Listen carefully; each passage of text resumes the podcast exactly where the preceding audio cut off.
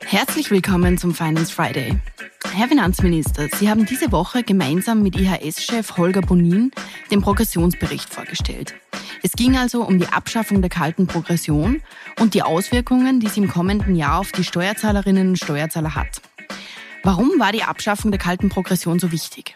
Die Abschaffung der kalten Progression äh, war aus mehreren Gründen wichtig. Es ist ähm, eine Riesenentlastung äh, für die Bevölkerung und zwar dauerhaft und automatisch, also sozusagen eine große Steuerreform jedes Jahr. Und gerade in Zeiten von hohen Inflationszahlen ist es wichtig, die Menschen strukturell und dauerhaft zu entlasten. Äh, zwar geht die Inflationsrate zurück und wir haben den niedrigsten Wert seit über einem Jahr, aber dieser positive Trend bedeutet nicht, dass die Menschen die Auswirkungen der hohen Inflation und auch der Teuerung nicht trotzdem noch spüren. Und deshalb müssen wir als Bundesregierung weiterhin intensiv daran arbeiten, die Inflation auf der einen Seite zu dämpfen, ja, und die Menschen aber auch auf der anderen Seite so gut wie möglich äh, zu entlasten, die Kaufkraft auch entsprechend hochzuhalten. Und die wichtigste strukturelle Entlastung war und ist sicherlich die Abschaffung äh, der kalten Progression.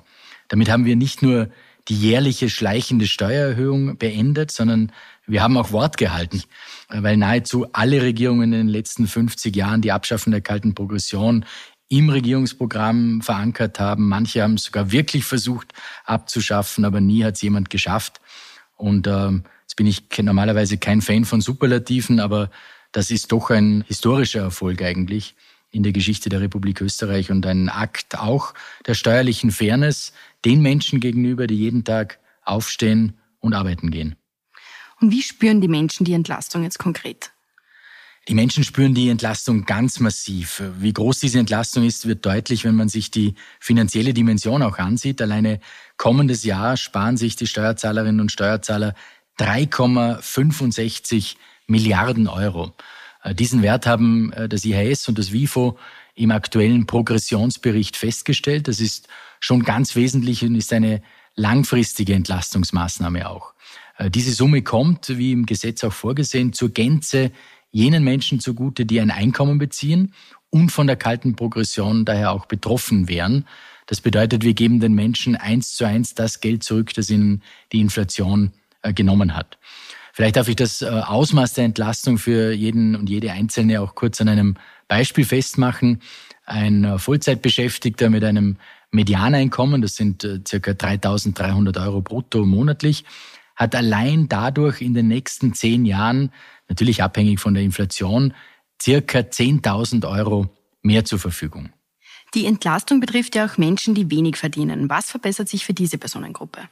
Ja, das stimmt. Bis 2022 waren Steuerzahlerinnen und Steuerzahler ab einer Einkommensgrenze von 11.000 Euro äh, steuerpflichtig. Im heurigen Jahr liegt diese Grenze bereits bei 11.693 Euro. Das war eine der zentralen Auswirkungen der Abschaffung der kalten Progression.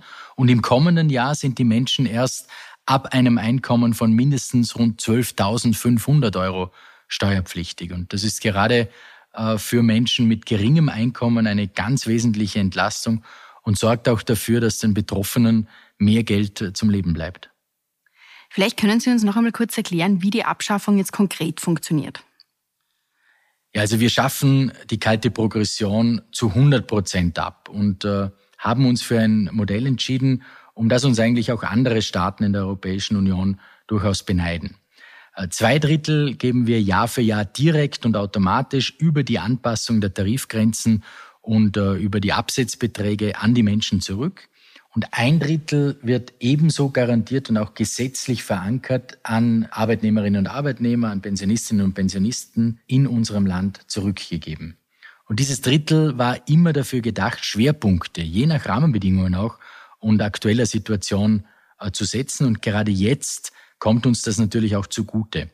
Ähm, wir haben uns natürlich auch den Vergleich äh, mit anderen Modellen in anderen europäischen Staaten angeschaut und äh, da bin ich überzeugt, wir haben uns für die richtige Mischung entschieden. Das deutsche Modell beispielsweise sieht nur alle zwei Jahre einen Bericht vor, hat auch keinen Automatismus und der Bundestag, der Deutsche Bundestag muss immer jeweils entscheiden, wie das Geld dann schlussendlich zu den Menschen kommt. In der Schweiz gibt es zwar einen Automatismus, aber nur bei den Bundessteuern. Also gleichzeitig haben ja nicht alle Kantone, die den Großteil der Steuern einheben, einen Automatismus dabei. Also ich glaube, dass unser Weg äh, der richtige Weg ist, den wir gewählt haben. Und äh, wir können durchaus, äh, glaube ich, auch stolz darauf sein, dass wir uns diesen Schritt getraut haben, trotz der multiplen Krisen. Natürlich nimmt uns das auch Spielraum und ein Finanzminister kann nicht mehr sozusagen die größte Steuerreform aller Zeiten oder der Zweiten Republik machen, aber das ist auch keine Zeit momentan für Befindlichkeiten sondern das ist für mich ein Akt äh, der Fairness, dass den arbeitenden Menschen, den Pensionistinnen und Pensionisten, die von der Teuerung betroffen sind, mehr netto vom Brutto bleibt und dass der Staat eben nicht der Hauptprofiteur der hohen Inflation ist. In Österreich hat eine Bruttolohnerhöhung in der Höhe von sieben Prozent früher nur rund fünf Prozent mehr netto gebracht. Jetzt sind sieben Prozent brutto auch sieben Prozent mehr netto. Vielen Dank fürs Zuhören.